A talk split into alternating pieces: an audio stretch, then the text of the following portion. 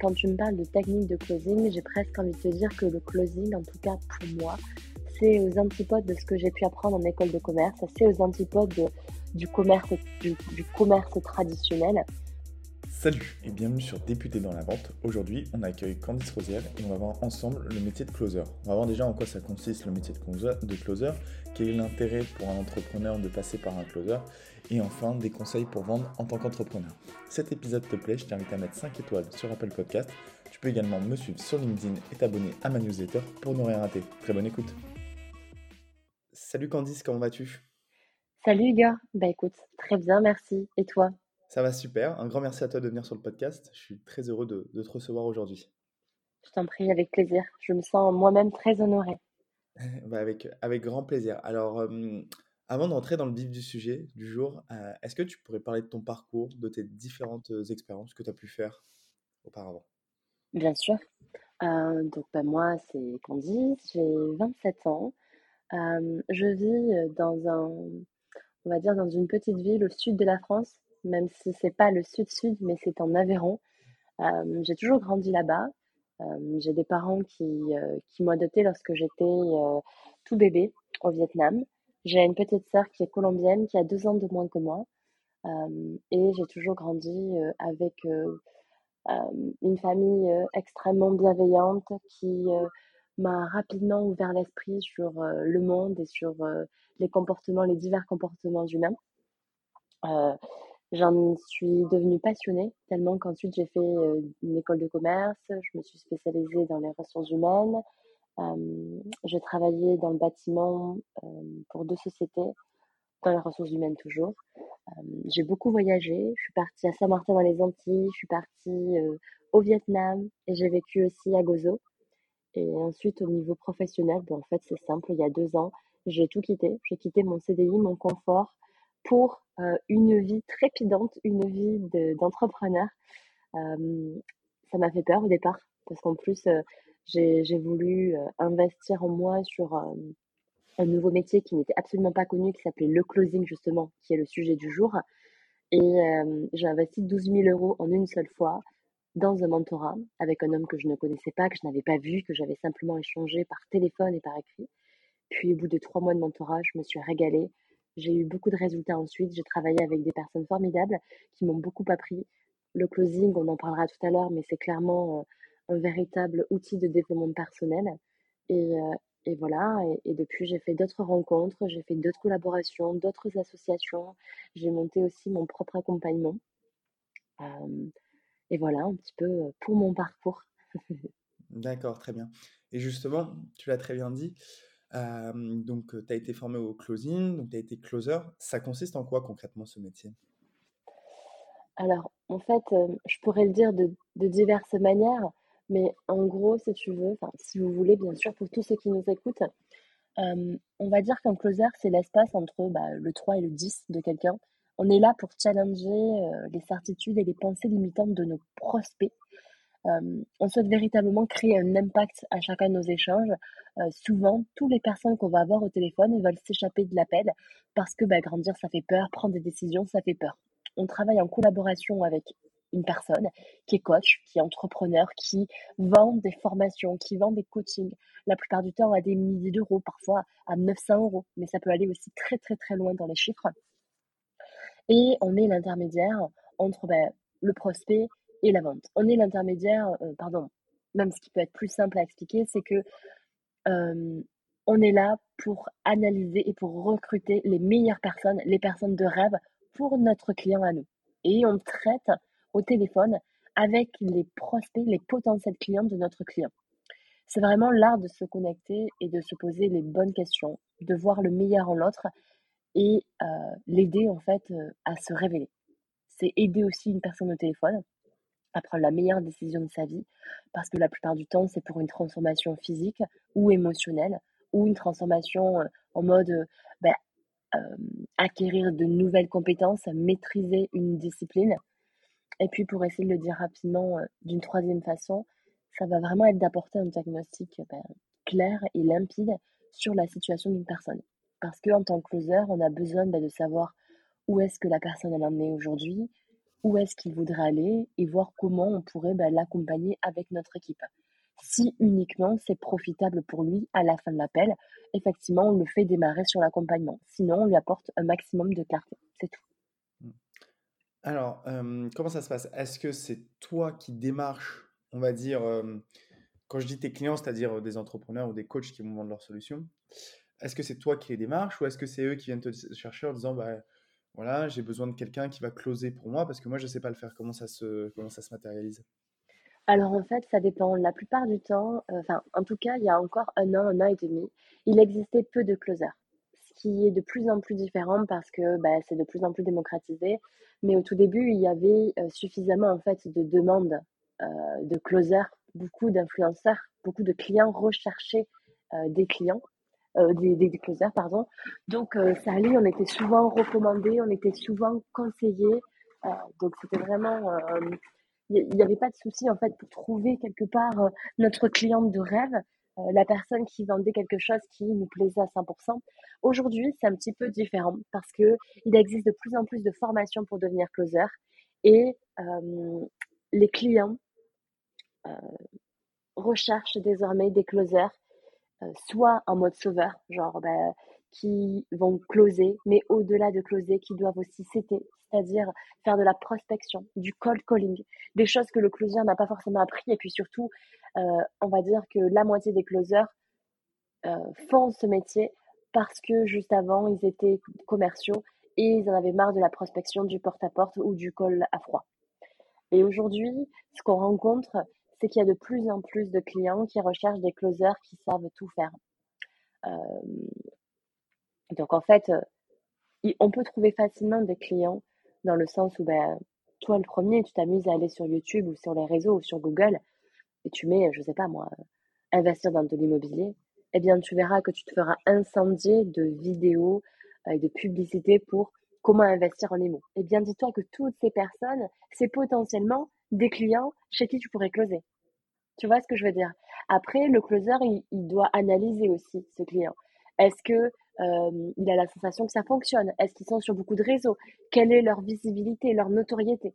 Et suivant en fait leurs résultats, ce qu'on peut voir, eh bien tu peux dire ah ben lui il va potentiellement avoir besoin de closer. D'autres ils sont au démarrage. Et je déconseille de closer pour quelqu'un qui démarre parce que ce même quelqu'un qui démarre, il a besoin lui de closer tout seul. Il a besoin, lui, de faire ses premières ventes avant de pouvoir déléguer cette tâche. Ok, très clair. Donc, si je comprends bien, l'intérêt, bah, c'est pour un entrepreneur qui ne sait pas forcément vendre, qui n'a jamais appris à faire du call calling, qui n'a jamais appris à, faire toutes ces choses-là, euh, euh, bah, de déléguer, en fait, d'une certaine manière, euh, toute la partie commerciale. Mmh et mmh, comment ça se passe ensuite? C'est, alors, tu m'as dit que toi, tu faisais de la la du call calling, toutes ces toutes ces choses-là. Tu faisais des rendez-vous physiques, des rendez-vous plutôt téléphoniques? Comment est-ce que c'est du one shot? C'est-à-dire, tu appelles, tu prospectes et tu essayes de directement vendre la solution? Comment ça se passe? c'est-à-dire? C'est-à-dire que, bah, voilà, imaginons tu vends je je crois que tu vendais des programmes pour de la perte de poids, il un moment. Euh, voilà, imaginons, moi je suis le coach, je t'embauche effectivement en tant que closer pour vendre mes prestations. Ouais. Hum, comment ça se passe? Derrière, toi, tu vas faire de la prospection. Euh, tu vas essayer de trouver des gens. Est-ce que tu prends des rendez-vous, enfin, des rendez-vous physiques avec les personnes ou des rendez-vous en visio? Ou dès que tu les appelles pour la première fois, tu essaies de leur vendre directement la, la solution? Ok. En fait, si, vous voulez, euh, un client, quand il engage un closer, normalement, le closing pur, il n'y a pas de prospection. C'est-à-dire qu'il ne va pas chercher des clients. Il peut le faire, on appelle ça de l'organique, c'est-à-dire que si jamais dans son entourage ou si jamais il veut prendre le temps de créer des communautés ou des groupes et de trouver lui-même des potentiels clients, oui, il va être commissionné dessus et il sera rémunéré. Mais son véritable, sa véritable mission, c'est de prendre uniquement des calls entrants. Entrant, ça veut dire quoi?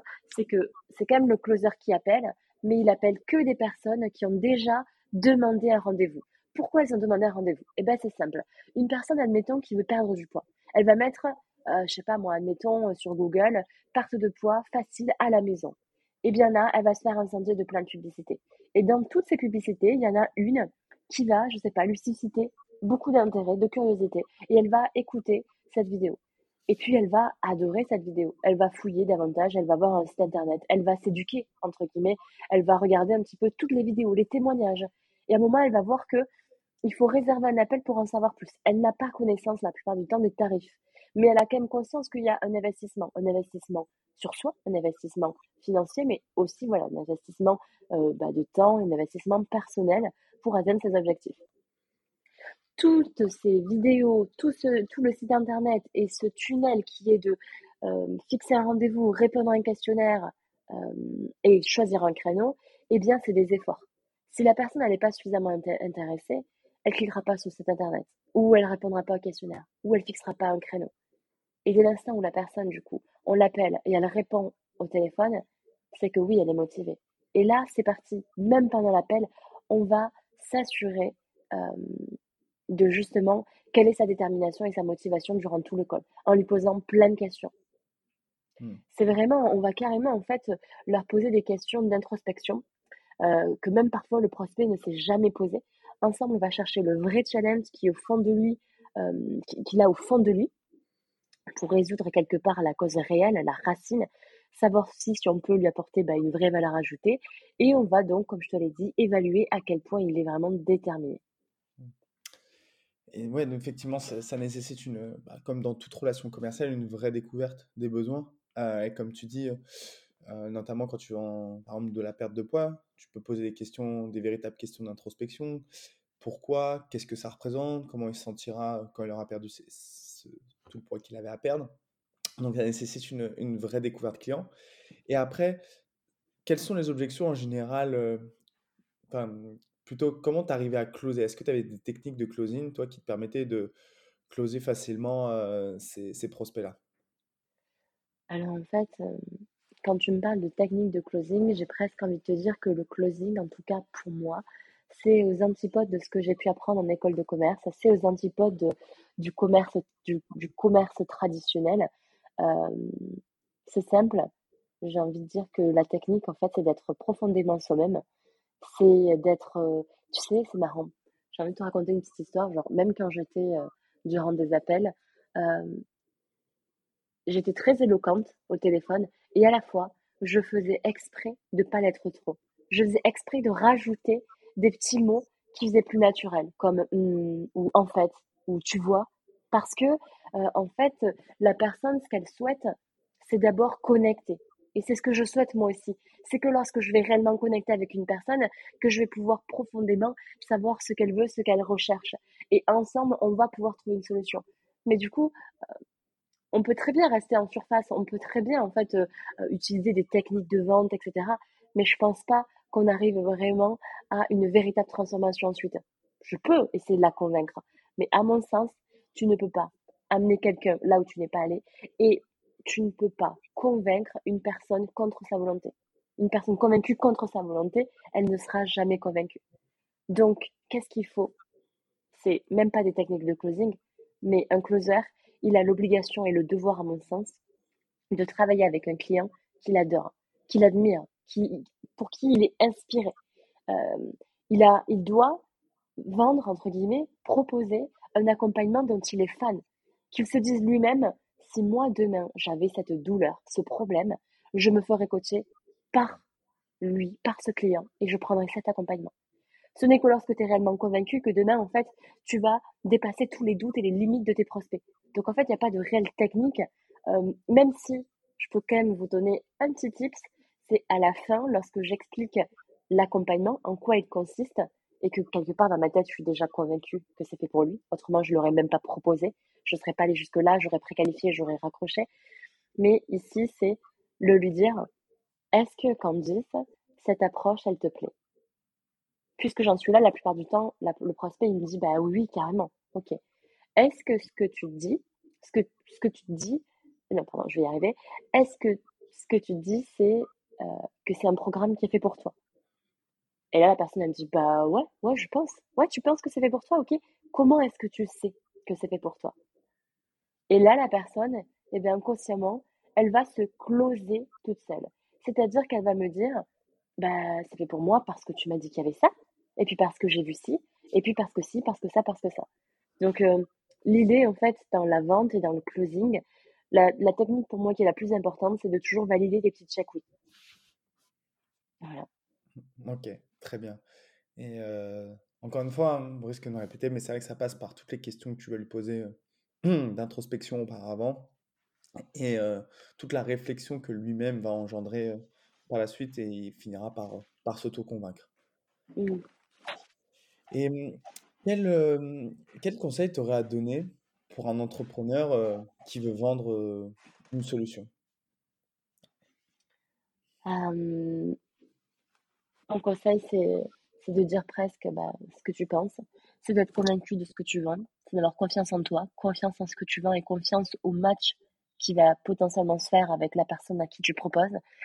C'est de travailler sa posture, sa position et sa personnalité, de personnaliser toutes ces approches, de pas avoir de script, de pas dire toujours la même chose aux mêmes personnes. Et puis ensuite, euh, le conseil que je pourrais donner, euh, c'est simplement de de pas en fait euh, chercher à vendre à tout prix. La vente, si elle doit se faire, elle se fera. C'est vraiment de se mettre dans une position d'abondance en mode ben, j'ai pas forcément besoin que ce client il prenne ça. Moi, ma vie, elle est complète en fait, elle est complète. J'ai toute l'abondance que j'ai envie d'avoir. Et, et, si on se met dans cette position haute, logiquement, on ne fait pas ressentir à la personne que ben, on veut vendre. Et cette personne va véritablement se focaliser sur est-ce qu'elle en a vraiment besoin. Et, euh, et du coup, encore une fois, voilà, la vente, elle se fera d'une manière naturelle et probablement beaucoup plus forte que si on la pousse. Ok, très bien. Bah, très bon, très bon conseil. Et puis je pense que là, ça donne euh, pas mal de, de tips. euh, Enfin, ça éclaire pas mal les personnes sur le métier de closer. Moi, ça me parlait pas plus que ça auparavant. Puis au final, on voit bien tout l'intérêt, peut-être aussi tout l'intérêt de déléguer cette partie pour, euh, pour certains entrepreneurs. Alors, je vais te poser la, la dernière question que je pose à, à tous mes, tous mes invités. Qu'est-ce que tu aurais à Mhm. savoir quand tu as commencé dans le, dans le domaine commercial?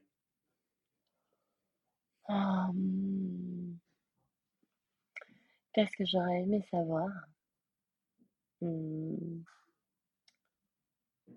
J'aurais aimé qu'on me dise euh, il y a très longtemps qu'il fallait euh, faire ce qu'on fait pour créer une différence et non pas pour se faire aimer. Et pendant très très longtemps, j'ai fait des choses pour me faire aimer, de manière consciente et inconsciente.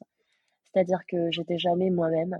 Et euh, aujourd'hui, je me rends compte que même dans la vente, en fait, tu as vraiment cette possibilité de créer une différence, de, de, de réaliser, de réaliser les rêves de quelqu'un, de lui faire comprendre qu'il a du potentiel. Et, de, et en fait, euh, ce que je disais euh, souvent, c'est quand quelqu'un me raccroche, peu importe que j'ai vendu, que j'ai closé ou que j'ai pas closé, ce que j'ai envie, en fait, c'est que quand on raccroche, la personne, elle se dise, waouh, non, mais Candice, elle m'a, elle m'a chamboulé, quoi. Elle m'a bouleversée. Et, je, je sais que j'ai quelque chose à faire maintenant. Je sais que, en tout cas, il faut que je me bouge. Et peu importe qu'elle nous rejoigne, nous ou quelqu'un d'autre. Plutôt que de se dire, ah ben Candice, elle était super sympa. Oh, mais dis donc, j'adore cette fille, j'adore sa vie. Elle était trop cool. Ah bah tiens, je vais, euh, je, viens, on va faire des nouilles, quoi. Voilà. Tu vois? C'est-à-dire, ne pas laisser de traces, ne pas faire d'impact, ne pas l'avoir réellement aidé. C'est une heure de notre temps qu'on a plus ou moins perdu, où on aura juste papoté. Ben, en fait, non, on a vraiment ce pouvoir de euh, créer une différence. Et, et j'avais pas la, la sensation avant que je pouvais avoir ce pouvoir. Et on a tous. Ok, très bien. Bah écoute, merci beaucoup pour, euh, pour ce conseil de fin. Merci beaucoup à toi, euh, Candice, pour le temps que tu m'as partagé. Et puis, je te souhaite une euh, très bonne continuation. Je t'en prie, à bientôt Igor, à bientôt.